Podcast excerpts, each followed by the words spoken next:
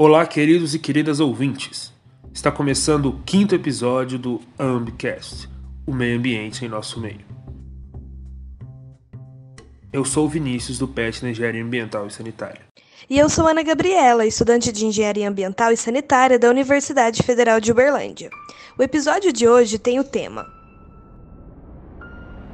Agroecologia e Cultivo Orgânico, parte 1.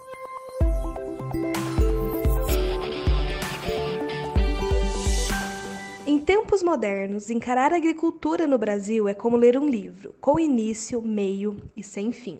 A mensagem que ela busca passar depende do ponto de vista de quem a lê, da necessidade, ações e ambições de quem a cria e da forma com que ela interage no meio onde está. Não é de hoje que se sabe do impacto que ela causa no estilo de vida do brasileiro e na forma com que o Brasil faz economia. Algo tão enraizado na história do seu povo, cultura e sustento, é por muitas vezes esquecido por ele mesmo. Pois, ao mesmo tempo em que a agricultura retirou o nosso país da linha de fome, ela, hoje, nos coloca na linha de tiro contra a preservação da biodiversidade. Ao observar essas duas percepções, no Brasil, a agricultura acabou virando uma antítese, pois, ao mesmo tempo, ela sendo tão necessária na vida de todos nós, ela se tornou muitas vezes nociva na vida animal, vegetal e indígena. E como qualquer ação possui uma reação, movimentos surgiram em prol de um sistema que buscasse melhorar essa situação, como a agroecologia. Nisso, entende-se que, de todo modo, no Brasil, agro é pop, agro é tech, agro é tudo. Mas agro é sustentável? Como esse tema é bastante amplo e nós temos várias perguntas, decidimos fazer então dois episódios sobre essa mesma temática. Então agora vocês conferem a nossa primeira parte. E para conversar conosco, contamos com a presença de Rafael Silva e Adriane Andrade da Silva. É um prazer recebê-los, sejam muito bem-vindos. Poderiam contar para nós um pouquinho da trajetória de vocês?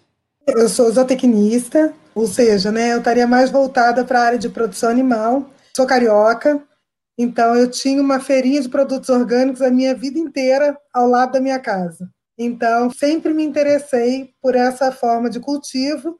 Aí, na sequência, eu fui estudar na Universidade Federal Rural do Rio de Janeiro, que fica de frente para a Embrapa Agrobiologia.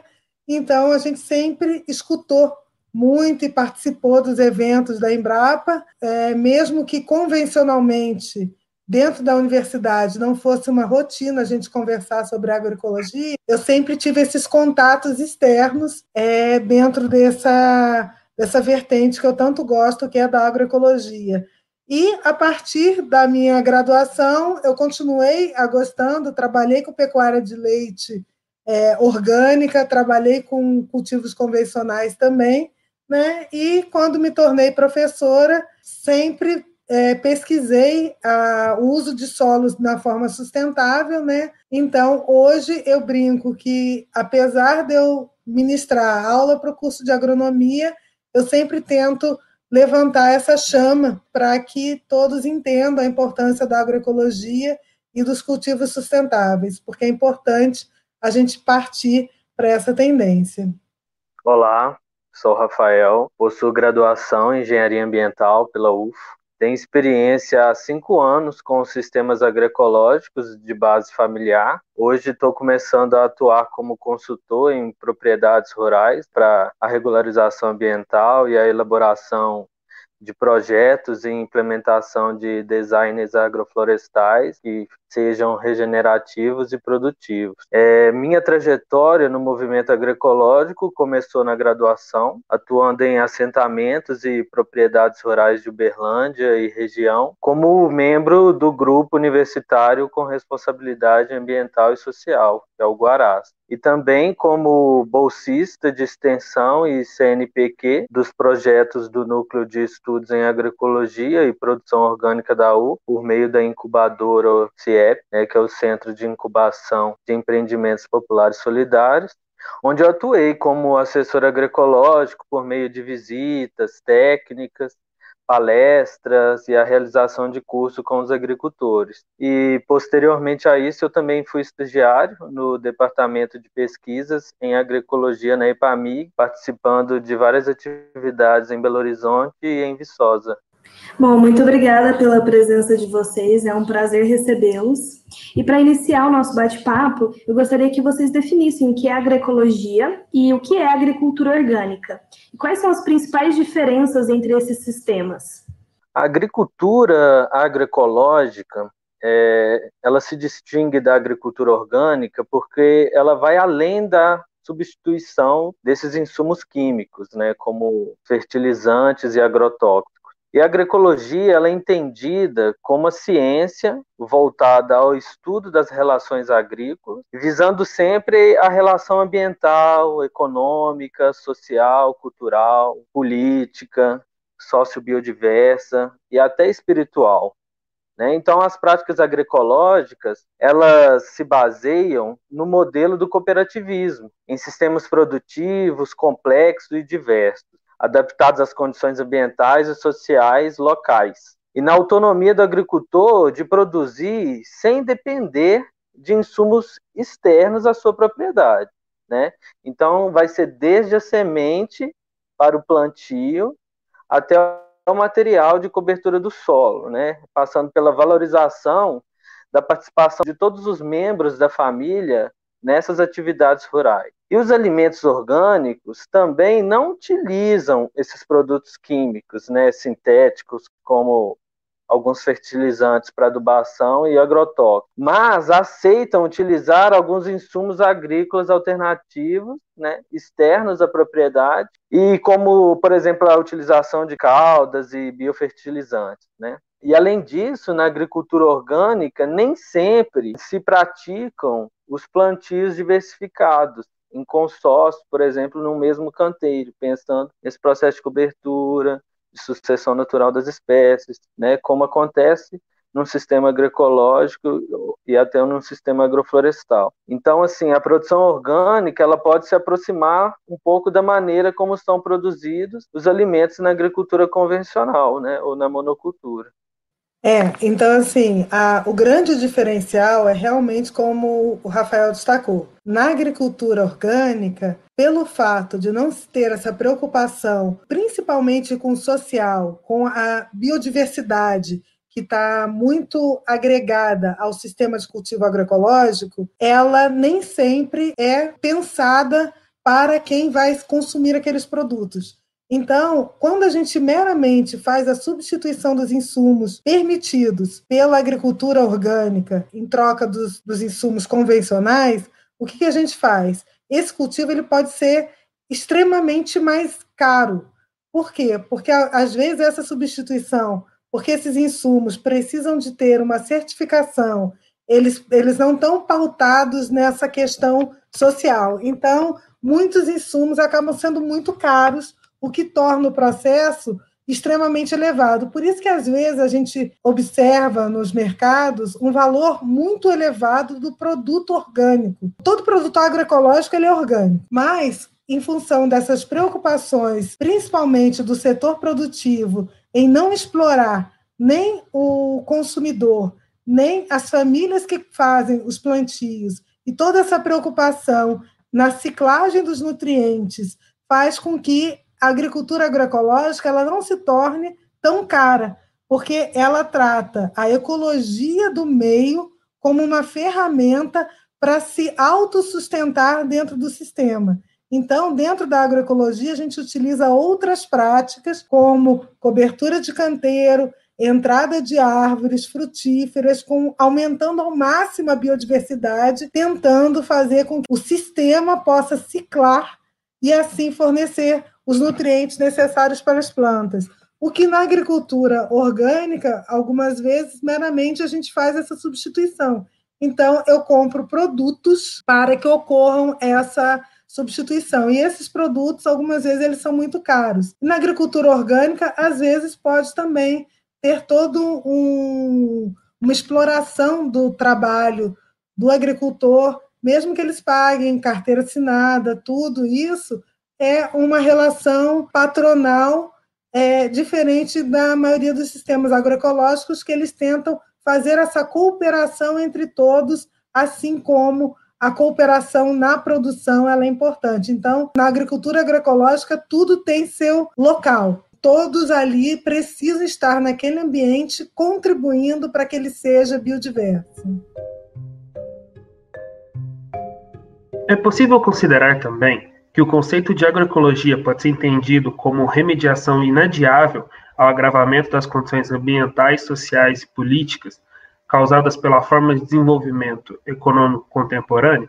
Com certeza é uma dessas vertentes, né? A gente não pode considerar e colocar dentro da agroecologia essa única vertente, mas a gente sabe que quando a gente trabalha com esse sistema que só observa esses benefícios no cultivo da terra, a gente vai estar tá remediando essas questões de não sustentabilidade, mas tratando todos os sistemas produtivos, a gente tentando alterar as práticas não ideais por algumas práticas um pouco mais conservacionistas, nós vamos estar caminhando para que toda a agricultura ela possa se transformar e assim a gente remediar a maioria dos problemas ambientais. Porque o que, que a gente fala? Quando a gente trabalha num sistema que não é já de monocultivo, que a gente faz rotação de culturas, proteção de solos, a gente também vai estar protegendo os mananciais. Então, é cada prática sustentável que a gente consiga implementar dentro da agricultura, elas vão ser benéficas para que a gente consiga chegar dentro desse equilíbrio.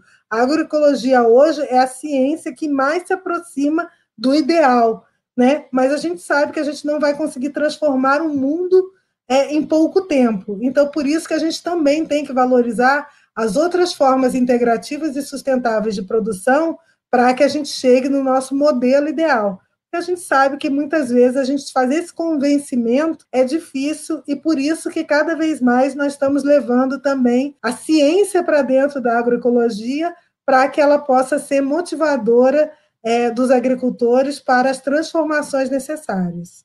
E quando falamos de agricultura, né, e de como ela é praticada hoje em sua maioria, estamos falando de uma série de relações e de impactos né, causados tanto no meio rural quanto no urbano. Então, a gente estará falando da dizimação dos negros indígenas, da distribuição desigual de terra, do desmatamento, do recurso hídrico, da compra de sementes, né, do plantio e colheita com uso de agrotóxicos, do processo de industrialização da agricultura, do desperdício de alimentos, da enorme geração de resíduos, do êxodo rural, com a grande concentração de pessoas nas cidades, do clima, da fome, da pobreza. Então, quando praticamos a agroecologia, essa agricultura de base ecológica, né, pensando na reintegração do ser humano com a natureza, entendendo que somos parte de um sistema complexo e inteligente de vida e que não somos o integrante inteligente, né, como diz o pesquisador Ernest, né, o pesquisador suíço e precursor da agricultura sintrópica, resultará em um sistema de produção biodiverso, né, estratificado, produtivo, semelhante aos ecossistemas naturais, né, e manejados segundo esses princípios da, da sucessão. Então, desse modo, estaremos recuperando solos degradados, inserindo as árvores na propriedade rural é, e pensando na produção desses alimentos saudáveis e diversos, estaremos respeitando né, os inúmeros conhecimentos populares, tanto da mulher e do homem no campo, né, e o resgate desse retorno da mão de obra humana para o campo, que é tão importante, da segurança e da soberania alimentar, da distribuição de renda e da justiça social. Então a gente pratica a agroecologia nesse sentido, né? pensando nessa remediação de todos esses problemas que temos hoje na nossa sociedade, tantos esses problemas ambientais, sociais e até políticos. É, a agroecologia é muito mais do que uma técnica, né? Ela é um olhar para todo o modo de produção agrícola que a gente tem hoje e aquilo que a gente gostaria de ter e pode ter, né? E tem condição. A extensa área cultivável e vasta disponibilidade hídrica brasileira propiciou que a atividade agrícola se tornasse a principal fonte econômica do país. Paralelamente a isso, houve o substancial aumento da produção, importação e uso de agrotóxicos nas lavouras. Na busca por diminuir as perdas no campo, sejam por insetos, doenças ou plantas invasoras, o mercado desse setor produz diariamente toneladas de produtos que, na maioria dos casos, são fatais à saúde humana, animal e ao meio ambiente. Entretanto, já existem produções que substituíram o uso de alguns agrotóxicos por produtos como fertilizantes orgânicos e o uso de controle biológico. Na opinião de vocês, quais atitudes são necessárias para conscientizar e alertar os agricultores dos riscos associados ao uso desses agrotóxicos e os benefícios do uso dessas alternativas sustentáveis? As atitudes dos profissionais, seja ela de qual área for, vem muito da sua base de ensino, de como aprendeu a atuar e se posicionar perante as obrigações profissionais. E como estamos falando né, de profissionais técnicos, é, essa atitude deveria vir primeiro do ambiente acadêmico, da grade curricular das instituições de ensino, pesquisa e extensão. Então, vemos hoje pouca aplicabilidade dos conceitos teóricos ensinados para os futuros profissionais, né, da falta de integração desses conhecimentos e da extensão deles para o benefício real da população, que financia esse ensino espera um retorno digno de tudo isso. Então, as pessoas que compõem esse ambiente precisam refletir nos impactos né, que suas atitudes causam na vida das pessoas. Então, é preciso uma reflexão crítica, antes de tudo, ao que é ensinado, né, uma coerência com os processos da vida um raciocínio lógico e ético de quais iniciativas eu realmente estou apoiando. O discurso que eu defendo, ele é coerente? O que faço na prática tem resultados benéficos? Né? A quem eu estou beneficiando com isso? Então, eu vejo hoje muitos profissionais alienados ao grande mercado né, e que possuem um discurso de respeito ao meio ambiente, mas que na prática faz pouco de positivo. Né? Então, a gente precisa urgentemente repensar as nossas atitudes. E eu acredito que o estudo para a produção de novos conhecimentos, tanto de técnicas quanto de tecnologias, elas devem ser com os agricultores e não para os agricultores, né, por meio de metodologias participativas. E quando falamos dos benefícios das atitudes sustentáveis, né, a prática agroecológica é muito interessante, porque ela reúne vantagens econômicas, ambientais e sociais. Então, a utilização sustentada desses recursos naturais, aliada a uma menor dependência desses insumos externos, vai resultar em uma maior segurança alimentar e econômica. Então, não apenas para os agricultores, mas também para os consumidores. Acaba que todo mundo sai ganhando com isso. Eu concordo com o Rafael que está tudo muito focado realmente na questão da educação. E não só a educação clássica que a gente recebe dentro da universidade para que a gente tenha um entendimento dos sistemas produtivos, mas nós fomos um país colonizado e hoje ainda somos um país colonizado. Então, justamente por nós é, aprendermos já quando, nos primeiros anos de escola, né, que o Brasil foi descoberto e que ele tinha belezas naturais ao Brasil e extensas florestas que poderiam ser cortadas para sustentar a União Europeia e outros países ditos desenvolvidos para que o comércio fosse incentivado e que o mundo pudesse usufruir de todos esses benefícios. Então, nós já nos acostumamos muito cedo que era possível a gente explorar o meio ambiente e que nada haveria de atrapalhar esse manejo. E assim foi construída também é, a agricultura, pensando que quanto mais alguém pudesse acumular terras, quanto maior fosse a produtividade, quanto mais eu pudesse usar os recursos hídricos disponíveis, não pensando no meu vizinho, não pensando nas, nas futuras gerações, é que nada iria acontecer com esse sistema de produção e, e que foi é, incentivado após as, as guerras, né? Então a gente brinca que a revolução verde ela veio por uma necessidade da gente ter um destino para aquelas fábricas que pararam de construir armamentos, não se fazia mais tanque de guerra, então fizeram um tanque para agricultura, que são os tratores. Um bom trator, ele pode também é, ser desenvolvido para que os impactos no solo sejam é, minimizados. A gente não está falando que a gente não deve usar tecnologias hoje disponíveis, mas nós temos muitas tecnologias que elas podem ser substituídas sem dano nenhum e com benefícios para a sustentabilidade. Então, é, e a gente fala tanto em divisas, né? Então, eu acho que a gente tem que trabalhar muito nessa questão da educação para que essas divisas elas sejam mudadas. Nós não podemos mais exportar água, exportar é, os nossos recursos naturais. Então, o que, que acontece? Toda vez que a gente manda para fora do país a soja, a gente não está mandando o grão de soja. A gente está mandando toda a água, todo o meio ambiente que foi devastado para a produção daquela, daquela soja para fora. E quando a gente trabalha com essa exportação dessas commodities, a gente está levando todo o nosso meio ambiente para lá. Mas quando se a gente estivesse trabalhando para enviar o produto acabado para o exterior. E o Brasil pode ter indústrias que transformam essa matéria-prima em um produto final que vai ser transformado em outros países, a gente não estaria levando o nosso meio ambiente para fora.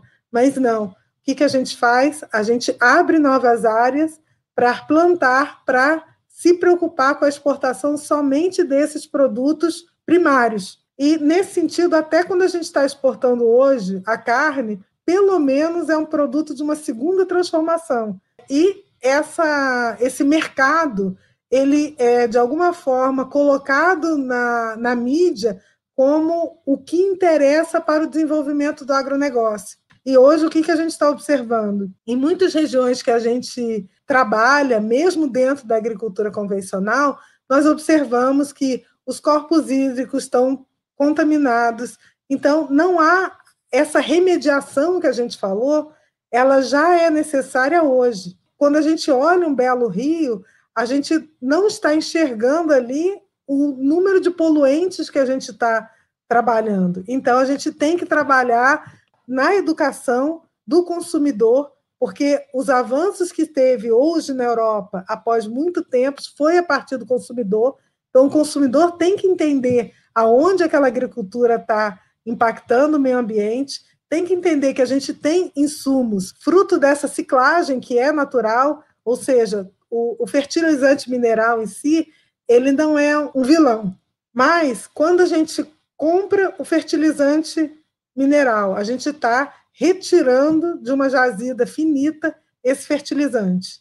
A gente coloca ele no solo, e a gente não aproveita aquele material orgânico naquele solo para que volte uma parte do cultivo para ele, a gente está desperdiçando também essas jazidas nossas que são finitas. Tudo bem que tem muito fertilizante que ele é importado, então a gente conseguir ciclar dentro do sistema de produção ao máximo os insumos, não dependendo de insumos de fora, é fundamental para que a gente possa ter essa sustentabilidade que a gente tanto fala dentro do agronegócio. E se a gente aprende, escuta todo dia que o que sustenta o Brasil é o PIB da agricultura, se nas escolas ligadas às ciências agrárias nos ensinam que a gente não consegue produzir sem utilizar um herbicida, um dissecante, um inseticida, onde que a gente vai buscar essa informação?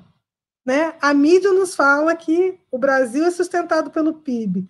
A escola nos fala que o Brasil é, foi criado e sustentado para ter uma diversidade ecológica grande, mas nós podemos explorá-la e mandá-la para o exterior, que isso não foi problema durante 500 anos. E hoje a gente não escuta nas universidades falar agricultura sustentável.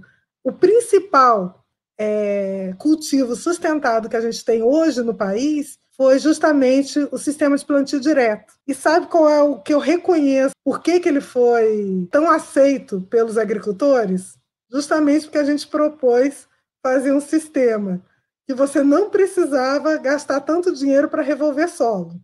Então ele era mais barato você não precisava adubar tanto. Então, foi algumas economias do sistema que fizeram algumas pessoas atentarem para o plantio direto. Só que aquilo que ia dar trabalho para ela, que é fazer rotação de cultura, as outras práticas de manejo que iriam ter um custo para produzir, que ele ia ter que pensar, nossa, vou ter que pensar em plantar um adubo verde. Aí não foram implementadas dentro do sistema de plantio direto. Mas o que é fácil para mim, eu até faço. E hoje, quando a gente conversa com os agricultores agroecológicos, no primeiro momento, eles também achavam que ia ser muito difícil.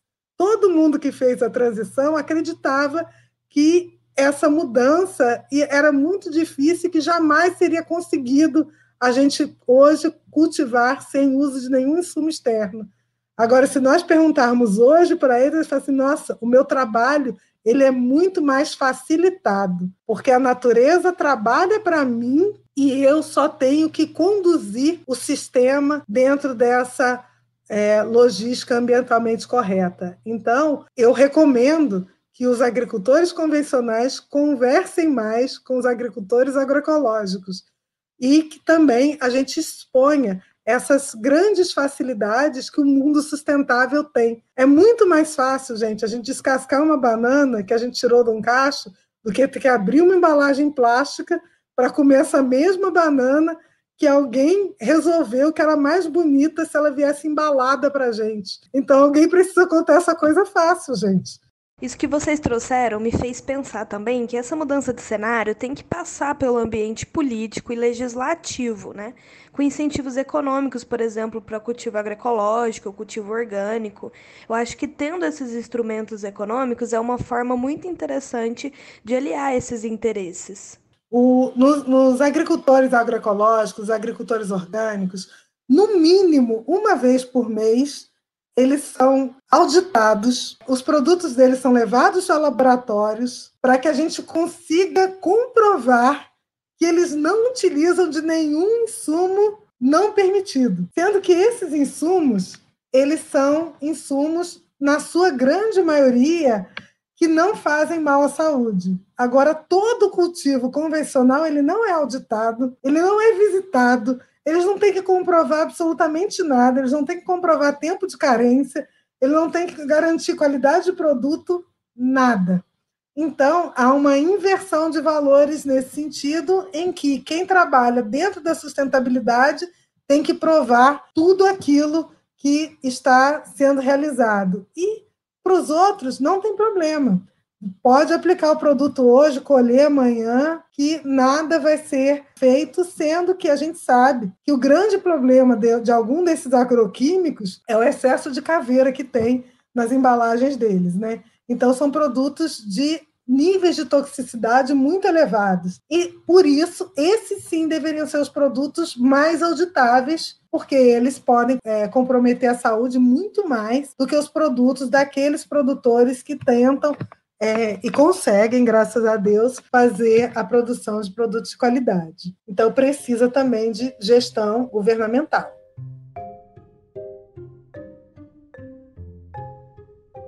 Em 2019, apenas nos dois primeiros meses, foi aprovado o uso de 121 novos produtos elaborados com agrotóxicos pelo Ministério da Agricultura, Pecuária e Abastecimento.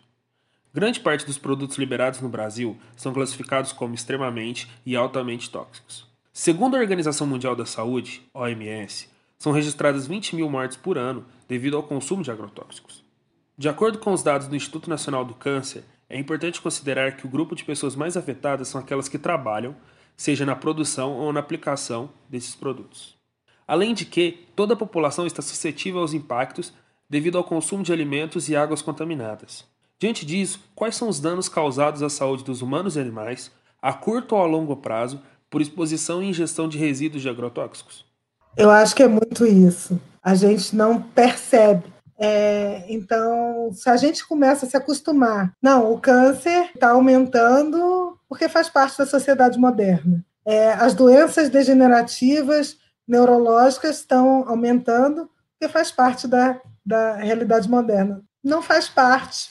Você falou da aprovação em 2019, né? Nós estamos vivendo em 2020 que as pessoas não conseguiram entender que a gente precisa do meio ambiente, A gente precisa do ar que a gente respira, né? A gente precisa de uma nova forma de vida. E esses usos desses agroquímicos, eles impactam a, a saúde, tanto que todos têm períodos de carência. E a gente pode utilizar produtos que tenham períodos de carência menor, a gente pode trabalhar para que a gente tenha moléculas melhores para também fazer essa transição que a gente espera? Sim. Então, é, tudo faz parte de um grande pacote da danada da educação que a gente precisa entender. Que não é à toa que a gente chama, a gente troca de nome, fica mais bonito, né? É, agrotóxico é muito forte, né? A gente chama agora de agroquímico, porque é, agroquímico é mais brando, né? Mas no fundo a gente sabe que é tudo veneno. É, mas a gente tem venenos produzidos pelas plantas. Então por isso que a gente sabe que o efeito de muitas caudas, de muitos produtos que podem ser também feitos para que a gente venda em garrafinhas de mil litros escrito ali, sem danos à saúde. Por que não a gente não investe na indústria de caldas e que a gente fortaleça controles biológicos e outras práticas que são muito melhores para a agricultura do que o uso dos agroquímicos? Então, há uma preocupação de quem vende, porque o mercado é muito grande. A gente tem agroquímicos que são baratos. É, alguns dessecantes, eles custam 10 reais o litro. Isso é considerado barato. Mas a gente tem alguns que chegam a custar 15 mil reais o litro. São valores muito elevados. Agora, imagina um negócio que você consegue aplicar 5 ml no hectare para ele matar uma praga. Imagina o poder ofensivo que tem alguns produtos que a gente tem hoje destinados no mercado. Então, a gente precisa sim regular esse mercado. A gente sabe que não há regulação, é uma luta da engenharia ambiental e sanitária também, da responsabilização técnica, e a gente precisa combater a não responsabilização técnica dentro da agricultura porque é, a maioria dos engenheiros agrônomos que são formados, eles são contratados como vendedores. Eles deveriam ser contratados como responsável técnico daquelas propriedades se a classe fosse punida por exercício, pudesse causar danos à sociedade e eles de alguma forma fossem responsabilizados por aquela prática, muitas das práticas hoje já teriam avançado e sendo substituídas por outras práticas menos agressivas ao meio ambiente e, consequentemente, às pessoas que vivem dentro desse meio ambiente. Então, para nós que não somos da área de saúde, é muito difícil a gente falar dos efeitos dos agrotóxicos, porque muitos desses efeitos eles são escondidos de nós. Nós não temos estudos suficientes para comprovar muitos desses danos, porque há toda uma indústria que se preocupa em esconder esses danos. Uma das recentes inovações que eu falo que eu gosto muito foi justamente a liberação, que faz também dois anos aproximadamente, que se liberou o estudo da mistura de tanque. Porque todo agricultor sabe que os agroquímicos eles não são aplicados por princípio ativo. Se faz um caldeirão da bruxa. Só que todos os estudos para uso daquele agrotóxico, eles são feitos individualmente. Porque qualquer químico sabe que a mistura de moléculas pode gerar outras moléculas. Então, os estudos foram feitos até dois anos atrás, única e exclusivamente a esse produto aqui. Ele pode ser utilizado nessa dosagem, dessa forma, você dilui e aí você aplica. Só que normalmente essas aplicações elas levam sete, oito produtos, e alguns para corrigir erros que a mistura fez. Então, se a mistura coagula, você bota o anticoagulante. Se o pH aumenta, você faz um uso de um outro produto para diminuir o pH. E você não sabe a eficiência dos produtos individualmente, que o Ministério só exige que sejam, para registro, avaliados estudos deles de forma individualizada. Só que o produtor, e aí os engenheiros agrônomos também têm um pouco de responsabilidade nessa questão. Eles, na hora de aplicação, para que se evite entrar 5, 6, 10 vezes para fazer as aplicações dos produtos de forma individual, se mistura tudo no, nesse caldeirão da bruxa que eu, que eu falo. Então, não, não só nós não sabemos do efeito dos produtos na saúde individuais, quanto das milhões de misturas que acontecem dentro das propriedades. Então a gente também tem que reforçar essa necessidade da gente conhecer o que pode nos fazer mal. Nós sabemos que a queimada nos faz mal. Quando um vizinho queima um terreninho, né? Nós sabemos o quanto que aquilo nos impacta. Então, outras práticas ofensivas ao meio ambiente que está na água que a gente bebe, que são frutos dos resíduos desses produtos que a gente aplica indiscriminadamente, a gente também tem que é, brigar para que sejam nos colocados quais são esses efeitos na nossa saúde. Porque não basta só um de nós comprar e consumir produtos agroecológicos livres de resíduos. Né? Nós queremos que todos tenham esse acesso. E como a professora Adriane falou, né, não temos essa propriedade para falar quais são os reais impactos desses, a, da ingestão desses resíduos de agrotóxicos na, na saúde, tanto na saúde humana como na saúde de outros animais, das plantas. Enfim, então é, eu prefiro falar dos benefícios que o não uso causa às pessoas, aos outros animais e às plantas. E a agroecologia, né, ela trabalha com os processos biológicos da natureza, porém não simplifica, como no agronegócio. Ou seja, a agroecologia, né, ela leva em consideração a complexificação florestal, reproduzindo em todo o processo do cultivo agrícola. Mas dessa forma, desenvolve sistemas de produção diversificados e utiliza práticas que reciclam os nutrientes para a criação de um solo fértil e rico, um solo bem estruturado. Então, quando trabalhamos com agroecologia, a gente trabalha com a vida, nós trabalhamos com a vida.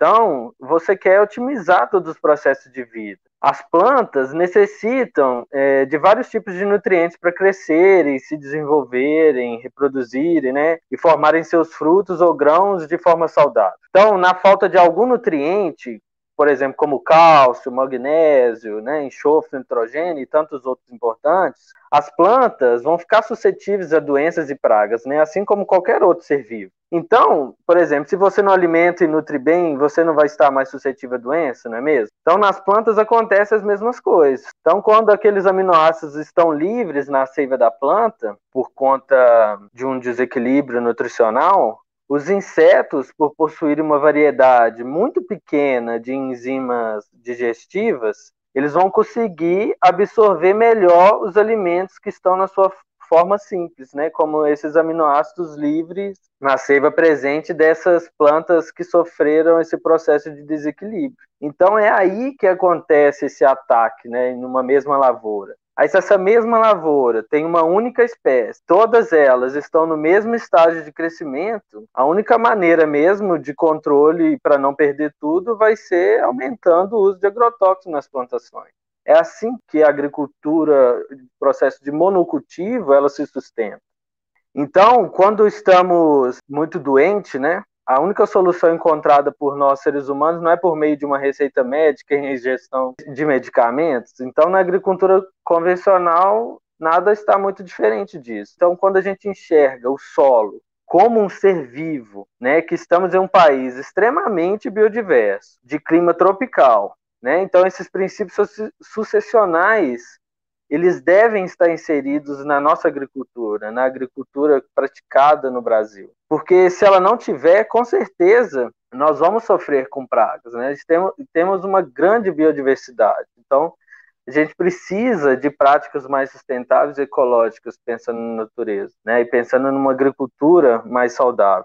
E a gente vai começar a entender a nossa agricultura sendo praticada desse, desse modo, né? E com certeza nós vamos viver mais saudável e felizes por estarmos alimentando e se alimentando de alimentos ricos em nutrientes, né? E que vieram de um solo rico, vivo e saudável. Como dizia a Ana Primavesi, que era uma agrônoma, a mestra da agroecologia, né? Ela dizia assim: solo sadio, planta sadia e ser humano sadio. Então, por isso da importância de, de vermos o solo como um ambiente vivo. É a partir de um solo bem nutrido que teremos plantas sadias. Plantas sadias, elas não sofrerão ataque de doenças e de insetos, né, que na agroecologia a gente enxerga como um agente otimizador. A gente não chama esses insetos de praga. A gente vê esses insetos como nossos parceiros. Né? Então a gente se pergunta primeiro o porquê a minha formiga está atacando essa planta. O que eu fiz de errado em termos de nutrição do meu solo, em sucessão natural, em cobertura, para que essa formiga está vindo aqui nessa planta que eu pretendo cultivar e colher os frutos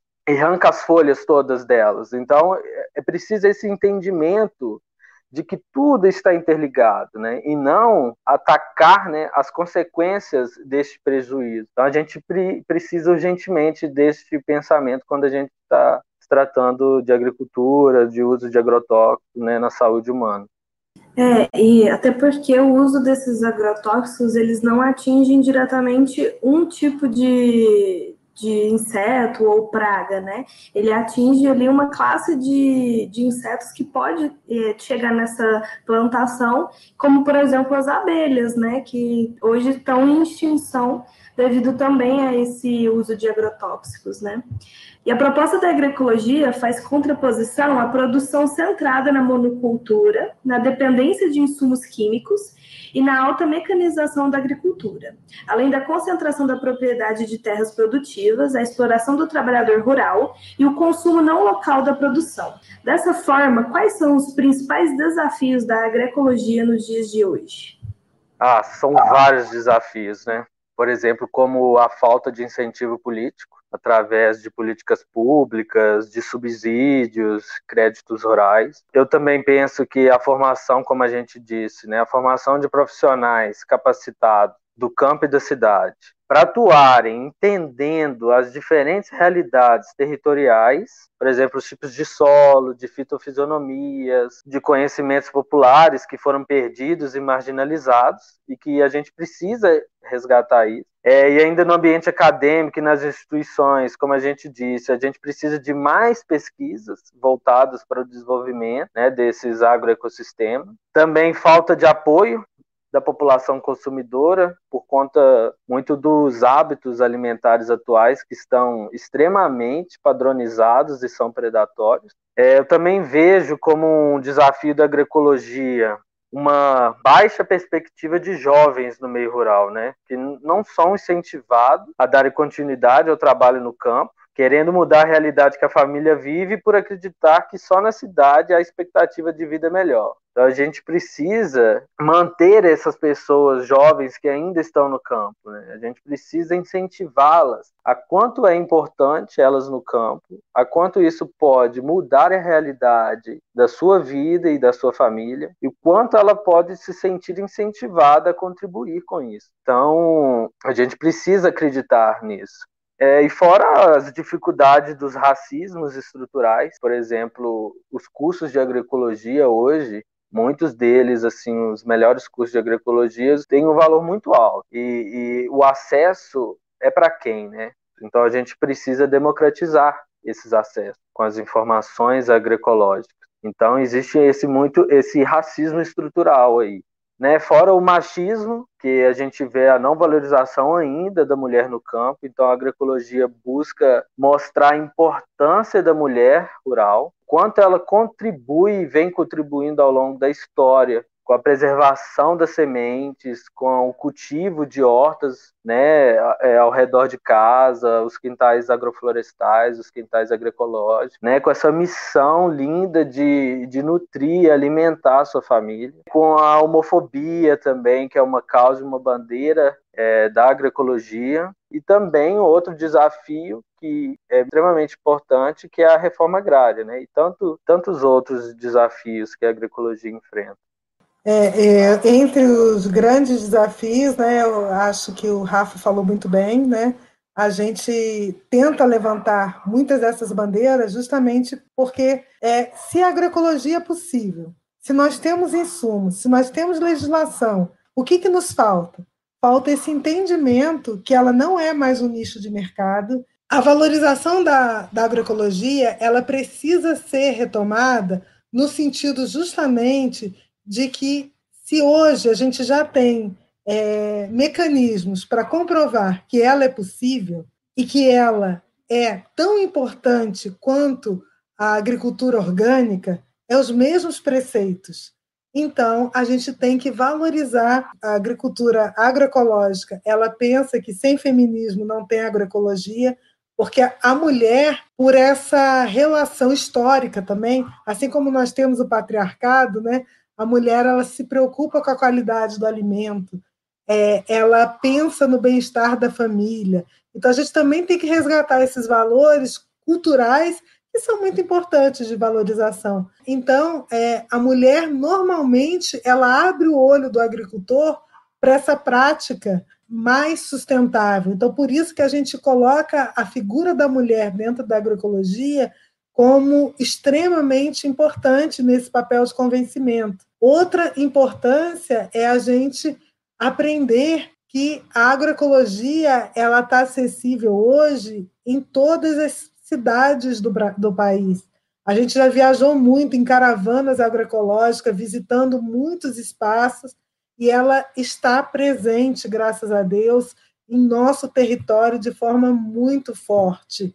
Né? E às vezes a gente é, não compreende, né? porque algumas pessoas que têm o poder do capital também, é, e por isso querem se aproximar mais dessa tecnologia, às vezes estão pagando verdadeiras fortunas para fazer vivências de dois, três dias.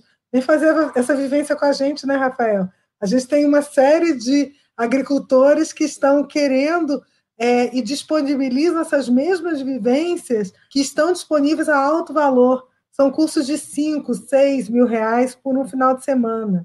Entendeu? É, eu já fiz, até porque eu precisava entender o que, que, o que, que tinha ali de diferente, né?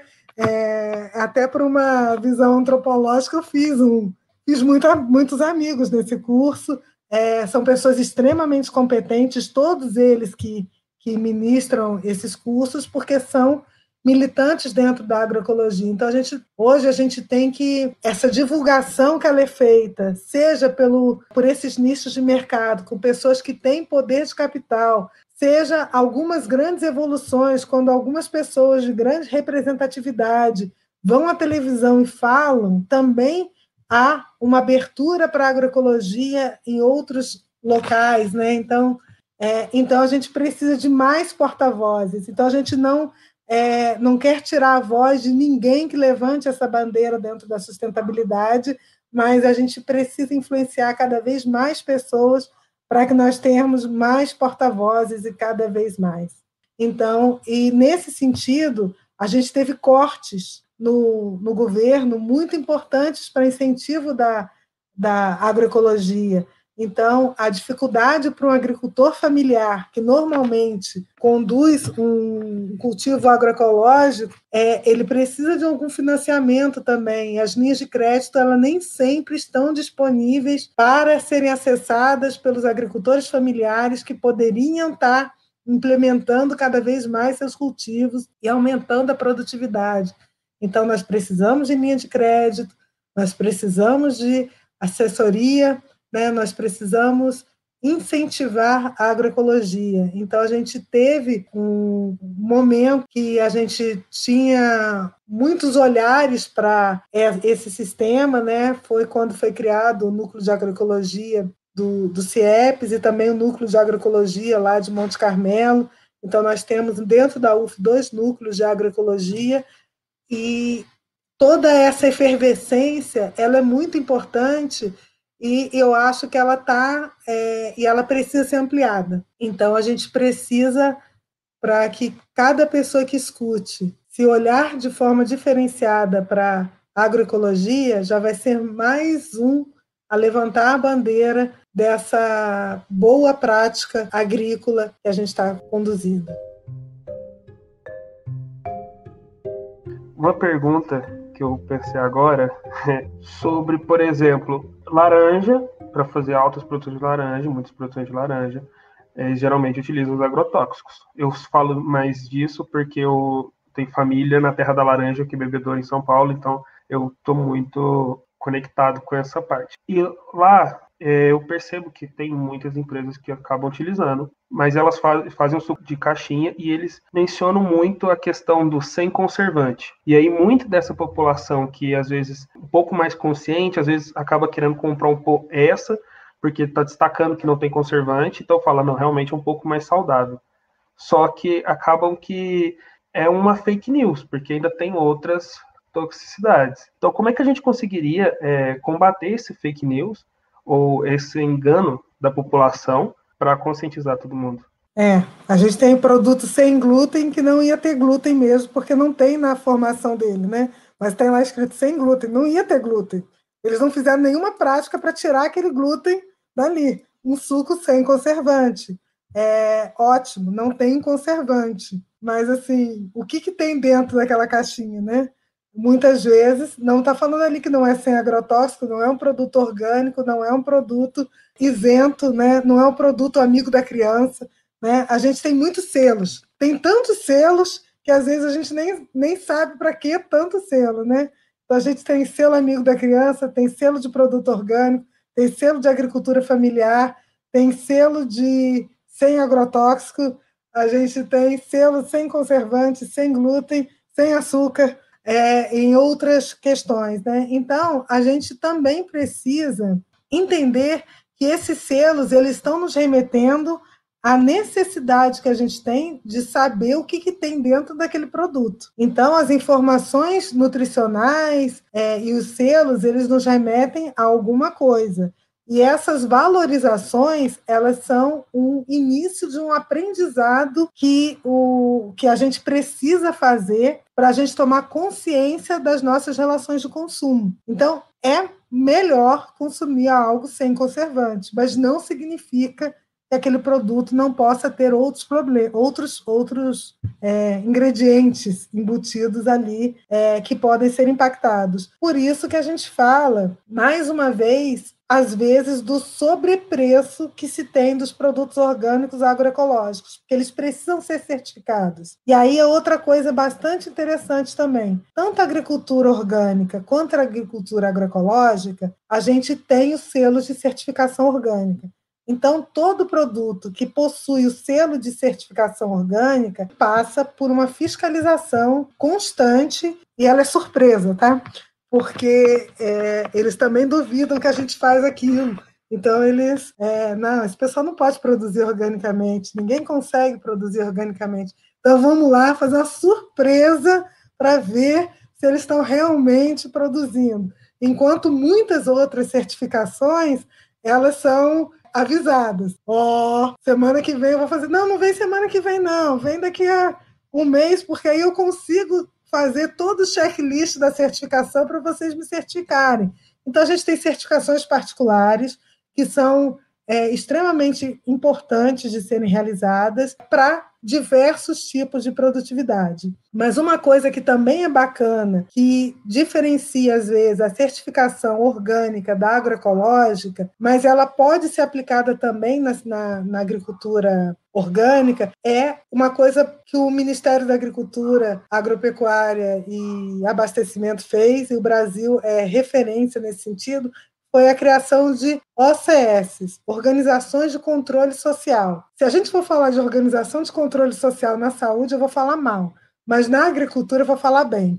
Por quê? São os próprios agricultores se juntam para todos fazerem parte do mesmo esquema. Então, se uma coisa fizer mal para mim, vai fazer para todos. Então, é, a legislação prevê multa pelo descumprimento de qualquer uma da utilização de produtos não permitidos dentro da agricultura orgânica, que são os mesmos não permitidos na agricultura, na agroecologia.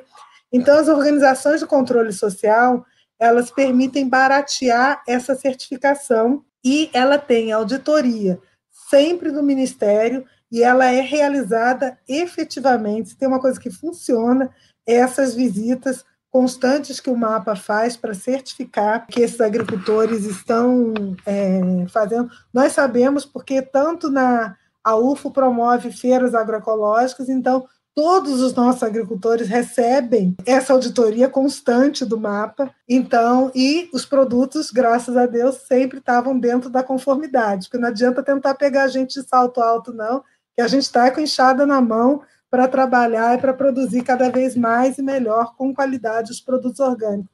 Então, essa, esse selo das organizações de controle social são muito importantes. Né? A gente tem uma organização de controle social do Núcleo de Agroecologia do Cerrado Mineiro, ou seja, foi a UFO que fundou essa organização e ela hoje ela está com cinco agricultores certificados. A gente poderia ampliar esse número de agricultores, mas é porque os agricultores aqui de Uberlândia já estão dentro de outras OCS, então isso é só para a cidade de Monte Carmelo, que tem poucos agricultores orgânicos ainda, mas eles estão se multiplicando, para justamente a gente ter essa confiabilidade. Então, é, dentro dos selos agroecológicos, dos certificados que o, os agricultores têm, que eles podem produzir, que eles podem comercializar de forma direta seus produtos, isentos de qualquer contaminação, a gente tem uma opção mais barata, que são as organizações de controle social, e as mais caras. A gente tem certificadoras internacionais muito boas, né? O Instituto Biodinâmico, a gente tem a OAC, temos várias certificadoras internacionais que também promovem essa possibilidade, né? Então, a gente tem que conhecer isso.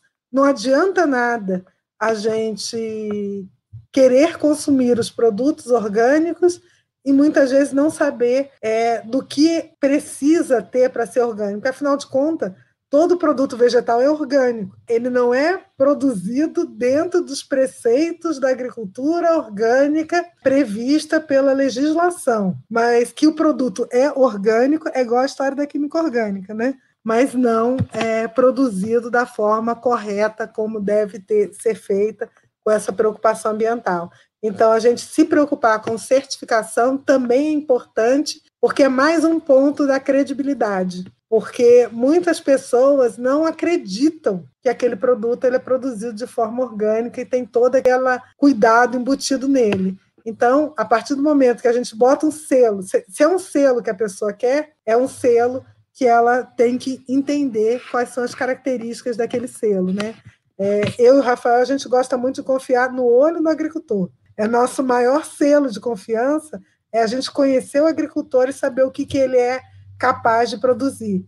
Mas é, o selo está aí para justamente dar essa credibilidade para quem não conhece o olhar é, de um agricultor agroecológico.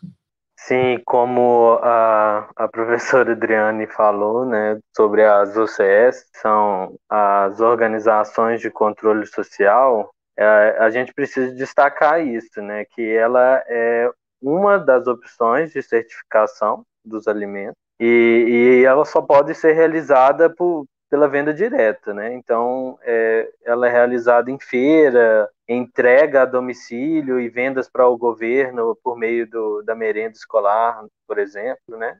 E é um grupo, então é um grupo ou uma associação cooperativa de agricultores, né, que fornece um documento de conformidade de, de produção orgânica participativa. Né? Então, vai conter todos os dados do produtor e da propriedade. Né? Eu fazia isso muito por meio do CIEPS, incluindo até o número de cadastro desse agricultor. Quais são os alimentos que ele planta, é, a quantidade que ele planta, né? E, e esses agricultores passam por, por essa é, por essa é, visita do mapa, né, dos profissionais do Ministério da Agricultura. E a gente pode encontrar esse cadastro, né? esse cadastro dos agricultores por meio de OCS, ele é possível encontrar no site do mapa. E esses agricultores que são certificados por, por OCS, eles não recebem o selo do CISORG, né, aquele selo mais conhecido do produto orgânico. Né? E por isso que ele não é autorizado a vender para terceiros, né, como loja, supermercado, distribuidoras. Então, o agricultor tem que confiar no, no seu colega, né, no outro agricultor. Um fiscaliza o outro, né, um confia no outro. Então, é uma organização na base da, da confiança, né, de, de reuniões, naquele né, contato do consumidor com propriedade desses agricultores. Então, essa, é, a gente tem que pensar também uma, uma relação mais próxima né, desses consumidores da cidade com esses agricultores agroecológicos, que não tem certificado melhor, como diz Adriano. Né? O consumidor vê como é produzido esse alimento, né? ele acreditar, ele vê a realidade que o agricultor enfrenta nesse plantio como que o agricultor, né, ele se desloca da sua propriedade para a cidade, quando ele acorda, né, como ele prepara esses alimentos. Então, é, a gente acredita que essa é a melhor certificação. Outra certificação possível é a do SPG, que é o Sistema Participativo de Garantia, que também há essa formação desses organismos, né, as OPACs, que são os grupos compostos também pelos próprios agricultores, e ela é registrada no mapa e deve possuir uma comissão né, verificadora que é composta pelos próprios agricultores e que tem que ter umas visitas regulares assim na, nas propriedades. Então a participação do, do produtor nesse sistema de SPG ela deve ser ativa, né? devem ter reuniões regulares, as visitas técnicas regulares. Então, é, todos os integrantes devem exigir né, uma correção quando acontece alguma coisa que um agricultor, um produtor não vai se adequar conforme a lei orgânica. Né? E tem a certificação mais cara, que é a por auditoria, né, que acontece quando as empresas é, emitem esses certificados né, por, e são fiscalizadas anualmente. Então, elas devem estar regularizadas na coordenação geral do Inmetro e no Ministério da Agricultura.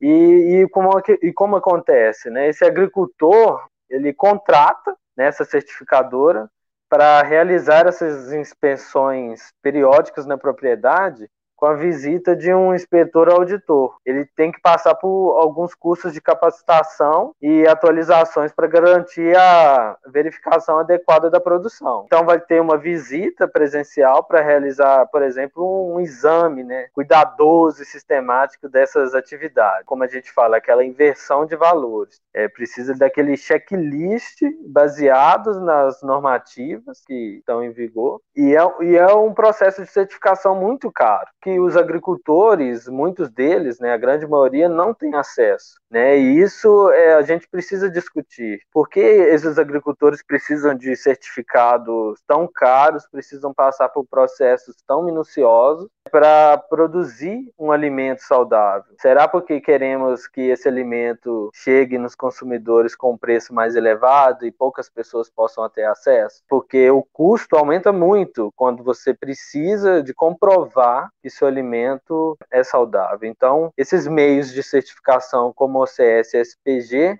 facilitam com que os agricultores familiares possam comprovar que seus alimentos são saudáveis e com nenhum custo, né? Custos mínimos, né? Como custos para manter, por exemplo, só a organização desses agricultores. Bom, essa conversa contendo a primeira parte do assunto, infelizmente termina por aqui. Mas não se desanimem, pois a continuação vocês conferem com o lançamento do próximo episódio. Conversar sobre agroecologia é sempre muito estimulante, então é, nós nos falamos mais no próximo episódio, onde nós vamos poder continuar esse debate bastante interessante da temática. Obrigada, gente. Foi um prazer participar desse primeiro episódio sobre agroecologia e esperamos contar com sua presença de ouvidos atentos na parte 2. Tudo bem? Então, até breve. Desvendando mitos em um minuto. Já que na floresta amazônica tem tanta biodiversidade, seu solo, em consequência, também teria e seria muito bom para a agricultura. É falso, pois o solo da floresta amazônica ele é pobríssimo em nutrientes para as plantas. O que realmente deixa ele fértil é a floresta em pé com a sua matéria orgânica. Caso não tenha floresta, esse solo ele vai adquirir características que podem levar à desertificação.